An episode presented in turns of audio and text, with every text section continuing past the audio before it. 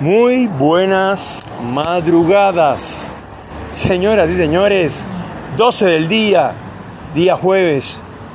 Estamos en marzo, increíblemente cómo se va el tiempo, ¿no? Y bueno, eh, como siempre digo ahora al principio de los programas, no se olviden que Salvador está sin trabajo y que si me pueden, me pueden ayudar pueden escribirme a esto eh, gmail.com disculpen ustedes el ruido porque estoy en la ciudad haciendo lo que yo le llamo programa en vivo eh, la verdad esto mm, increíble está haciendo calor pero igual la mañana estuvo linda en principio tipo 9 de la mañana estaba fresquito con sol, la verdad, bárbaro. Y bueno, esto es...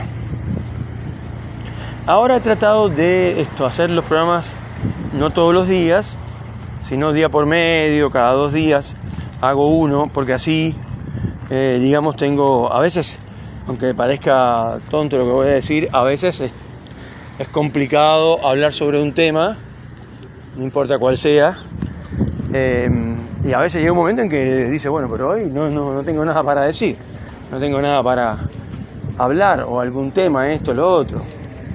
Ahora sí, yo sí esto recuerdo y se lo puedo decir directamente a Don Diebre, que más de una vez me dijo, Salvador, le estás abriendo fuego a Vladimir Putin, a Rusia, eh, porque...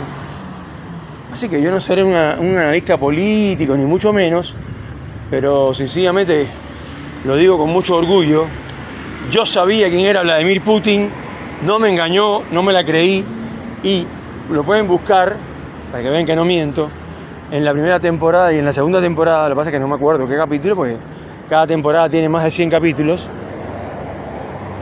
hablé sobre, más de una vez, hablé sobre China y hablé sobre Rusia. Y como y en el programa pasado lo dije, yo no sé, no entiendo realmente eh, porque acá en Argentina, en, la teoría, esto, la mayor parte de los argentinos son descendientes de europeos. Ya lo dijo el marioneta presidente este que tenemos, porque la gente dice que es un títere, no es un títere, es una marioneta, es muchísimo más manipulable y tiene los cablecitos para que se mueva así, lo mueve Cristina. Entonces este hombre dijo que bueno, tú viste, hablan mal de los americanos, todos hablan mal de los americanos. No entiendo por qué le tiene tanta bronca a Estados Unidos. No, porque se metió en Irak, no, porque se metió en Afganistán, porque se metió acá y se metió allá. Bueno, yo no sé otros países, pero Rusia se ha metido en todos lados. Y si ustedes no saben la historia de Rusia, entonces mejor se callan y no opinen sobre el hijo de puta de Vladimir Putin, porque si, algo tiene bien puesto es el apellido. Entonces, eh, Además, lo que está haciendo no tiene, no tiene sentido. Eh, si te pones a ver, a preguntarte realmente por qué es la guerra, y él dice que es para eliminar a los neonazis eh, que habían en, eh, en Ucrania. Vamos a suponer que los neonazis en Ucrania sean muchos. ¿Cuántos es mucho para hacer una guerra y hacer el genocidio que está haciendo? Porque está matando gente. Hay más de 2.000 muertes de ucranianos civiles, no militares, civiles. Y encima, como todo, como todo comunista, o sea, Vladimir Putin no es comunista, por supuesto que no, ni tiene una ideología comunista, eso ya lo sabemos, pero es un hombre eh, oportunista, un tipo que todos los conocimientos que tiene, del entrenamiento que le dieron cuando era joven, para ser uno de los mejores dentro de la KGB, uno de los, de los mejores, de los mejores, hay que reconocerlo. El tipo maneja más de un idioma y últimamente, él hasta donde tengo entendido, se retiró siendo esto, haciendo inteligencia en Alemania. O sea que mínimo sabe hablar inglés, alemán y ruso, mínimo. Debe hablar un idioma más seguro. Es un tipo que tiene una preparación, o sea, no, no es, es un estratega. O sea, el tipo está entrenado, eso hay que reconocerlo. Pero, ahí viene el pero, lo que está haciendo es un abuso. Porque en realidad, si, vienen a ver, no hay ninguna razón para que esté haciendo lo que está haciendo. destruyendo edificios preciosos que, fueron levantados a principios del siglo XX. Es un loco de mierda. Y nadie hace nada. Eh, bueno, la verdad es que están haciendo cosas, pero cosas a futuro. Porque esta guerra se tiene que acabar en algún momento y cuando vean que están bloqueados al sistema internacional, cuando vengan que no pueden, no pueden guardar sus fortunas en bancos, eh, en, otros bancos que no sean bancos rusos, cuando vean que, el mundo le dio la espalda, y yo hablaba en el capítulo pasado de una cantidad de chicas, una más linda que la otra, que salen ahora, resulta en TikTok salen a hablar eh, de la guerra, algunas y otras a decir que no la, que no que quieren tener un novio latinoamericano, o sea, una locura total. Todas rusas. Alguna que otra ucraniana en TikTok llorando, pidiendo por su pueblo, por su país. TikTok no es una plataforma para eso. TikTok está diseñada para la, para la joda, ¿entienden? Para... Entonces hay muchos eh, muchos tipos, Gatorade y bueno, todo eso, gente que, que descarga su bronca y su locura en las redes. Entonces estas chicas se, ponen, se, exponen porque dicen que quieren tener un novio latinoamericano, que están solas. Unas mujeres que parecen sacadas de una película. Espectaculares, unos ojos verdes, otras con ojos celestes, divinas. Pero diciendo que ellas quieren tener novio entonces se le ocurre decir que tiene que. Y, somos rusas, dicen las minas. O sea, peor. Se pintan un tiro al blanco en la cara. Una diana. Entonces no, entiendo, perdón el, el ruido, estoy en la calle. No entiendo cómo es posible que se pongan de esa manera a decir cosas tan íntimas como que quieren tener un novio latinoamericano. Eso es exponerse por gusto, porque eso no sirve de nada. Y mucho menos ahora cuando Rusia está en el centro de la polémica mundial. Y la verdad es que cuando te pones a pensar en los rusos, la primera palabra que se te ocurre es abusadores, hijos de puta. Eh, con, el, poderío militar que tienen, van contra una nación de 40.000 gente, 40.000 personas, eh, perdón, 4 millones, 40 millones de personas, como Argentina, en la cantidad. Eh, entonces ya han matado más de 2.000 personas, se han registrado más de 2.000, hay más, seguramente hay más muertos civiles. Entonces tú dices, pero ¿qué está pasando acá? También a ellos se les murieron, eh, les mataron un montón de soldados. Algunos dicen que ya está llegando la cifra a 6.000 soldados, pero Putin no reconoce eso. Entonces, repito, hay aparecieron muchos analistas de guerra que no sé dónde salieron.